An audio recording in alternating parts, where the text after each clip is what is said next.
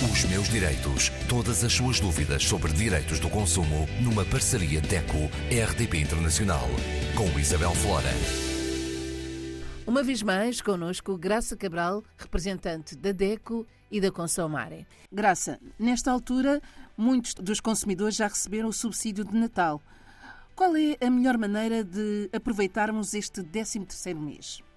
É mesmo como a Isabel diz, a maioria dos consumidores em Portugal e por essa Europa fora já recebeu o tão desejado subsídio de Natal, que na verdade é, é quase um duplicado uh, do vencimento do mês de dezembro. E que foi criado mesmo para dar esta folga extra uh, por causa das festas, para que os consumidores possam, obviamente, ter um orçamento diferente daquilo que é habitual, porque esta época também é diferente, é diferente em, em termos de gastos e em termos de espírito também, claro, também temos que pensar que uh, a época é mesmo uma época festiva e que já basta todas as amarguras do ano uh, que passámos e dos outros dois, não é? Portanto, esta é, esta é uma oportunidade para ter então este dinheiro extra. Agora, a questão que se coloca e que a Isabel bem fez aqui é como aproveitar verdadeiramente o subsídio de Natal.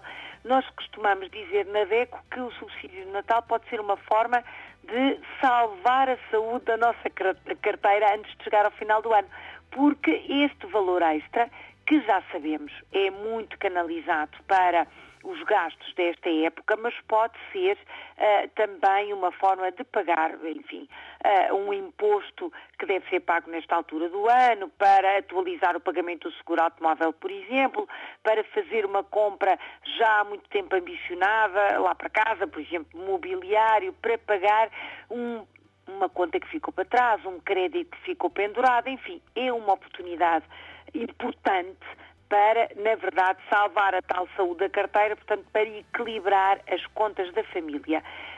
Este ano, mais do que nunca, consideramos que o subsídio é mesmo uma oportunidade de excelência para começar uma poupança. E esta é a dica número um que queremos deixar aos consumidores. Criar um mielheiro, enfim, em português muito corrente, criar uma pequena poupança, seja um depósito a prazo, seja um plano de poupança-reforma, seja, ah, enfim, uma injeção no nosso depósito à ordem, seja um produto de investimento.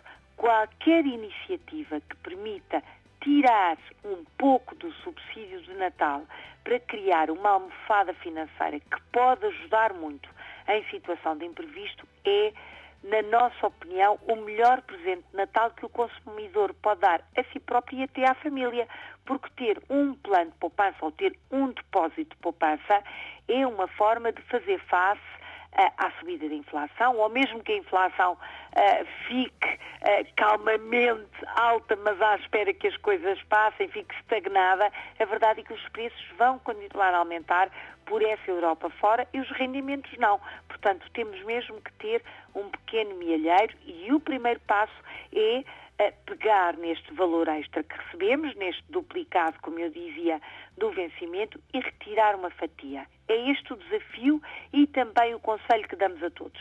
Se pensarmos que o subsídio são 100%, aproveite este valor e tire 10%. Não será muito certamente, mas já é um primeiro passo para poder organizar bem as suas finanças, o seu orçamento natalício e começar 2023 mais à vontade. Ora bem, então o subsídio não é pensado a 100%, é pensado apenas a 90%.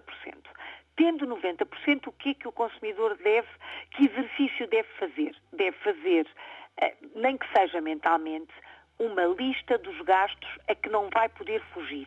Obviamente, estou a falar das compras da alimentação uh, especial para esta época natalícia e sabemos que os portugueses gostam de mesa farta, portanto, investem uh, na compra de alimentos e alimentos mais caros, iguarias à altura festiva certamente vão gastar mais que aquilo que é normal, portanto, começar por aí, fazer já uma parcela dos tais 90%, uma parcela para os gastos alimentares, e o alimentar quer dizer tudo o que está relacionado com as refeições desta época festiva. Depois, outra parcela, também inevitável, dos presentes. E aqui nos presentes convém ter um orçamento apertado.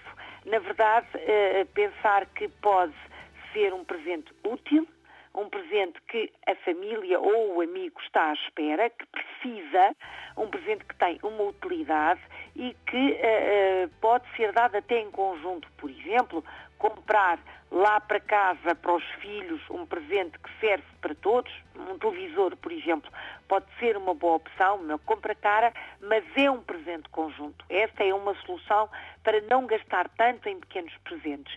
E depois, nesta lista, fazer uma diferenciação que não é uma diferenciação antipática, digamos assim, é mesmo uh, sugestionada pela, enfim, pela crise que atravessamos, os que vão receber um presente, um presente com utilidade deve ser prioritário, e os que vão uh, receber uma lembrança. Uma lembrança, um miminho, um postal à moda antiga, enfim, algo que faz lá em casa e que oferece umas bolachas, um doce.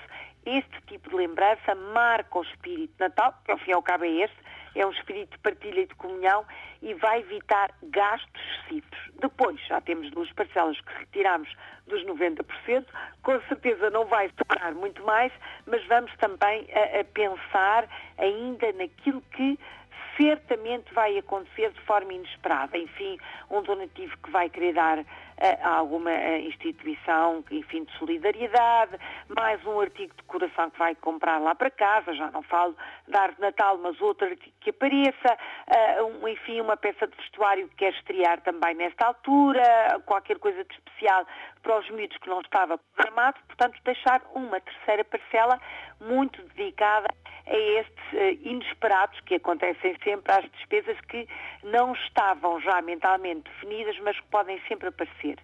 Feitas estas contas, feito este orçamento, feito um equilíbrio do subsídio, se ainda sobrar um pouquinho, junta aqueles 10% iniciais que já pôs de parte para a poupança e vai ver certamente que tem um orçamento equilibrado, que não fica com dívidas, não, nunca caia naquela armadilha de fazer as compras com crédito, é sempre um erro, é sempre muito complicado, depois vai passar todo o próximo ano a pagar uh, os créditos que ficaram para comprar os presentes, só se estivermos a falar, enfim, de um investimento muito grande, não é? Mas para fazer estas compras menores, não faça créditos, nem crédito de loja, faça este tipo de gestão, é uma gestão se calhar mais uh, apertada, mais uh, tradicional, mas que não deixa de marcar o, uh, o espírito festivo e que com certeza vai também fazer a alegria da família e de todos, sobretudo se pensarem que 2023 já tem ali uma poupançazinha de lado. Os meus direitos. Graça, para a semana, do que é que vamos falar? Vamos continuar a falar de Natal, aliás, de, de festa, de, de espírito uh, bom, porque o Natal é um espírito muito positivo e impõe-se falar desta altura. Vamos falar das compras dos brinquedos.